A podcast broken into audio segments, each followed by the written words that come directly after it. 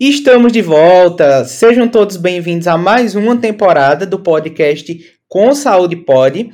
Eu sou o professor Clóvis Macedo, professor da Universidade Católica de Pernambuco, e estou aqui à frente desse projeto, à frente desse podcast, que é feito não somente por mim, é feito por vários alunos. Eu estou aqui ao lado dos apresentadores Gabriel, Mainan e Bia, que são veteranos aqui desse programa. A gente tem uma novata, Mainan, certo? E nós estamos começando uma nova temporada cheia de surpresas, cheia de novidades para vocês, cheia de muito conhecimento útil. E você que está ouvindo a gente já pode seguir a gente nas outras redes sociais. Nós estamos no Instagram e nós estamos no TikTok. A nossa arroba é arroba com saúde pode. Segue lá, gente, para ficar por dentro de tudo que vai acontecer nas nossas próximas edições e levando conhecimento, levando ciência para o mundo também.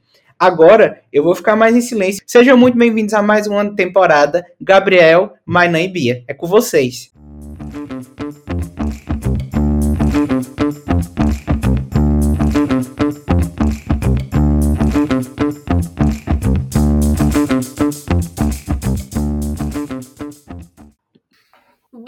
Dia, boa tarde, boa noite. Sejam mais que bem-vindos à nossa edição do Com Saúde Pode. Tava morrendo de saudade de vocês, confesso.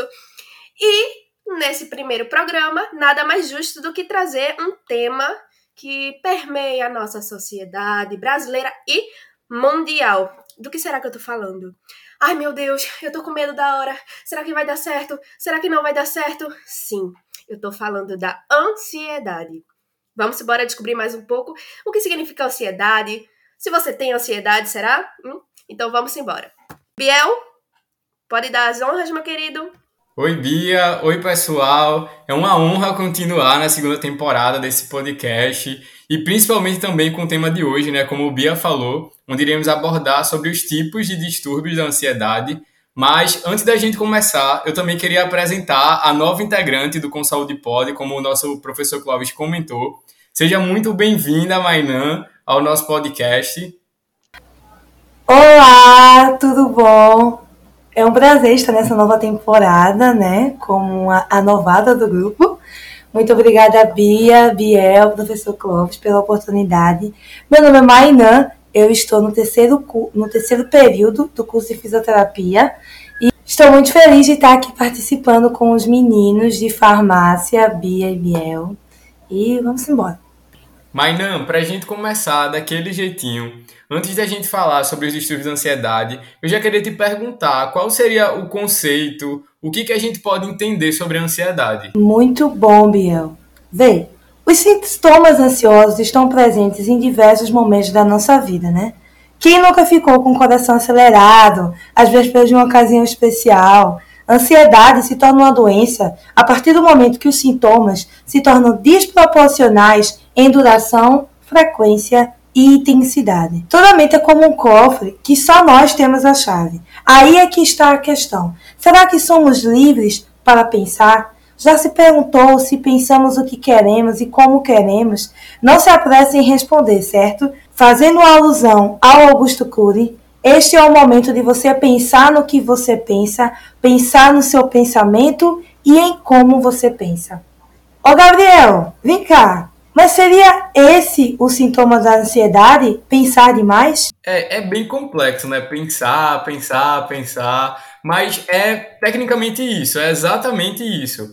É aquela preocupação excessiva, são os pensamentos indesejáveis, assim como os distúrbios também do sono, medos exagerados, palpitação, são sintomas que se manifestam trazendo sofrimento na vida social, na vida profissional e até mesmo acadêmica da pessoa. Mas agora que a gente já falou um pouco sobre ansiedade, quais são os sintomas, agora a gente vai ver a respeito dos distúrbios. Eu queria perguntar a Bia de qual distúrbio que a gente vai começar a falar. Queria chamar ela para ela conversar um pouquinho com a gente agora. Cheguei, viu? E vou falar. É muita coisa, minha gente. Eu, particularmente, eu pensava que a ansiedade era só aquele medo de, ai meu Deus, será que vai dar certo? Mas não, viu? Tem muita coisa. Bom, para começar, nós temos o TOC, que é o transtorno obsessivo compulsivo, tá? Que ele é nada mais nada menos que uma desordem mental crônica. Ela é caracterizada pela presença de pensamentos obsessivos e atos compulsivos. Por exemplo, ah, eu tenho mania de limpeza, quero limpar a tua distante. Ah, meu Deus, eu tenho que chegar na hora certa. ter que chegar na hora certa todos os dias. Mas lembrando, é, nem tudo que se parece toque é toque. Toque, ele só é caracterizado como um transtorno de fato quando ele acaba influenciando negativamente na sua vida, tá? Então fiquem bem atentos a isso. A fobia, nós temos também a fobia. Fobia nada mais é do que o medo exagerado de algo ou de alguma situação. Ele gera no indivíduo uma sensação de terror, pânico, ansiedade e perturbação. Já o TAG, que é o transtorno de ansiedade generalizada, é um distúrbio, minha gente, que envolve preocupação e tensão excessiva, seja por qualquer assunto, por qualquer coisa. O indivíduo ele fica muito, muito tenso. E a agorafobia, confesso que esse termo eu nunca tinha ouvido, mas que bom que a gente está trazendo isso para vocês. Que a agorafobia, ele é um medo de, ele é um medo e uma ansiedade de ficar em situações e locais sem que a pessoa enxergue a saída. Sabe quando a gente está no elevador? Pelo menos eu sou assim. Quando eu vejo um elevador, eu fico, meu Deus, se esse elevador parar, o que é que vai acontecer? Então, eu acho que eu tenho agorafobia. Então, vamos embora, que eu tenho mais algumas perguntas sobre uh, outros tipos de, de transtornos de ansiedade. Então, Mainã, conta pra gente um pouquinho, pode ser? Vem embora. Pois bem, Bia, eu vou começar falando sobre o transtorno de estresse pós-traumático. O transtorno de estresse pós-traumático, TSPT, é um tipo de transtorno de ansiedade que pode, desenvolver, que pode se desenvolver em pessoas que vivenciaram um evento traumático.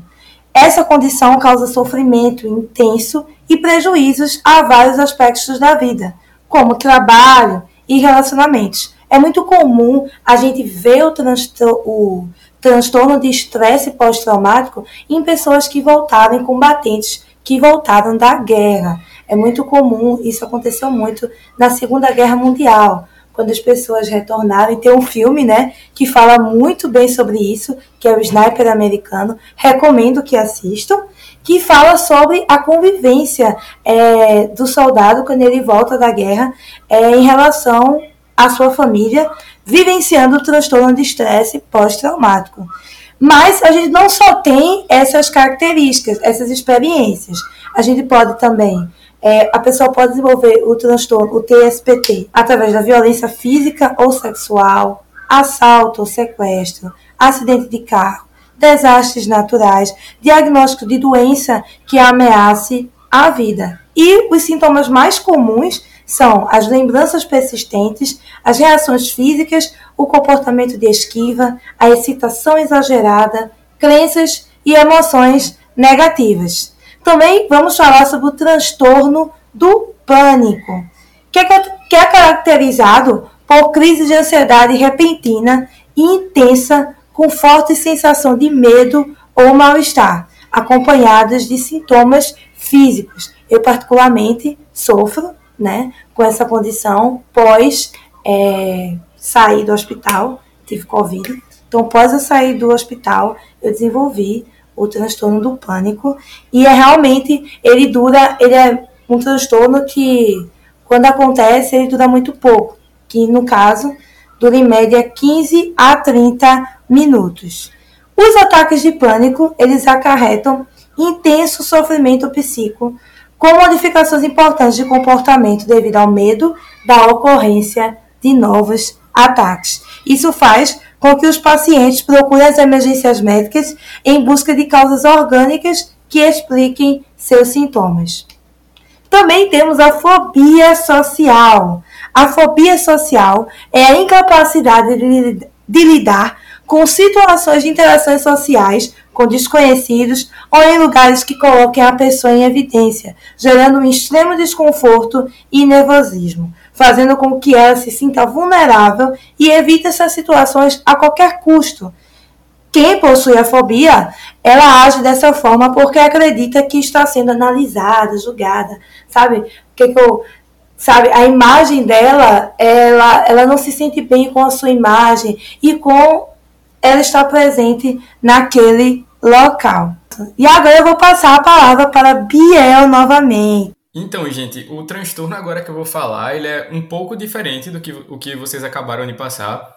É, é sobre a ansiedade induzida por substâncias, que segundo a classificação estatística internacional de doenças, esse transtorno ele é caracterizado pela presença de sintomas comuns, como os transtornos que vocês falaram, como ataques de pânico, fobia, compulsões, sendo que esses sintomas eles são causados por ingestão por ingestão de substâncias como o álcool, a cafeína, a maconha, a anfetamina, LSD, heroína e várias outras substâncias.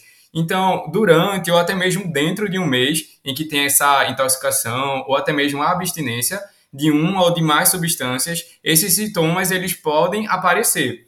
E como seria o diagnóstico? O diagnóstico ele pode ser realizado quando esses sintomas que, que foram apresentados, eles persistem após o período de ingestão e também um período de abstinência. Aí eles serão avaliados pelo médico e só deverá ser dado quando for descartado a hipótese de que esses sintomas eles não estão mais atrelados à síndrome de intoxicação ou até mesmo à de abstinência, e quando também esses sintomas persistem e são bem severos, o suficiente para indicar uma atenção clínica independente.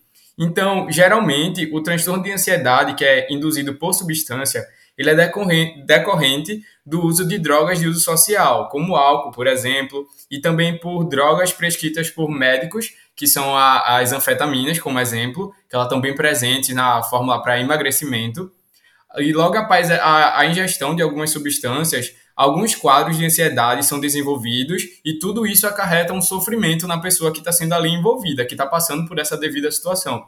Então, já que tem esse prejuízo clínico no seu funcionamento social, emocional e ocupacional, até mesmo em várias outras áreas da vida.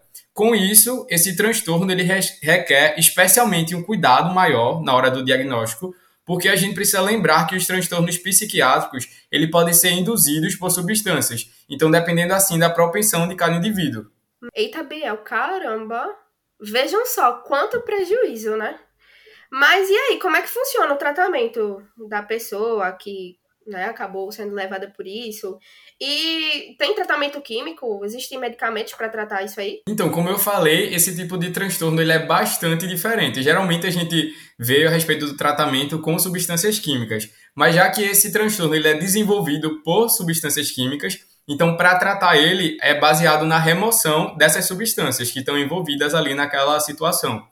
Mas se os sintomas de ansiedade ainda persistirem, aí o diagnóstico precisa ser revisto ou até mesmo considerar outras possibilidades também.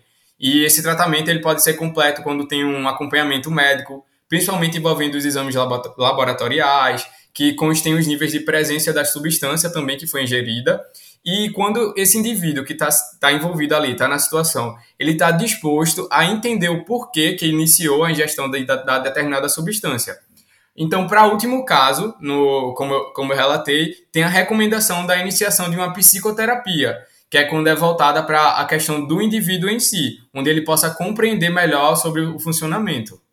É importante que você procure ajuda, né? Também queremos divulgar que a Unicap, veja que coisa boa, está tendo plantão psicológico presencial na Clínica de Psicologia, no Bloco C, quinto andar. Para mais informações, é só ligar para o 21 19 41 15. Vou repetir: 21 19 41 15. E agora a palavra está com o nosso professor. Obrigado, Mainan. Obrigado, Gabriel. Obrigado, Bia. As informações de vocês realmente são muito relevantes. Eu também aprendi bastante ouvindo vocês e tenho certeza também que nossa audiência aprendeu e com certeza vai valorizar ainda mais a saúde mental a partir de agora, tá certo? Também reforça as palavras de Mainan, né? busque ajuda profissional, o tratamento com os profissionais adequados vai fazer total diferença na sua vida e na sua saúde também.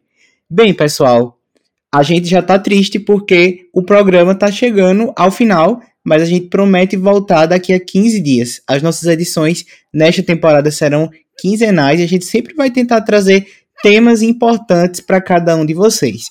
Lembrando que o Com Saúde Pode é um projeto de extensão, é um projeto realizado por alunos dos mais diversos cursos da área de saúde, da Escola de Saúde e Ciências da Vida da Universidade Católica de Pernambuco.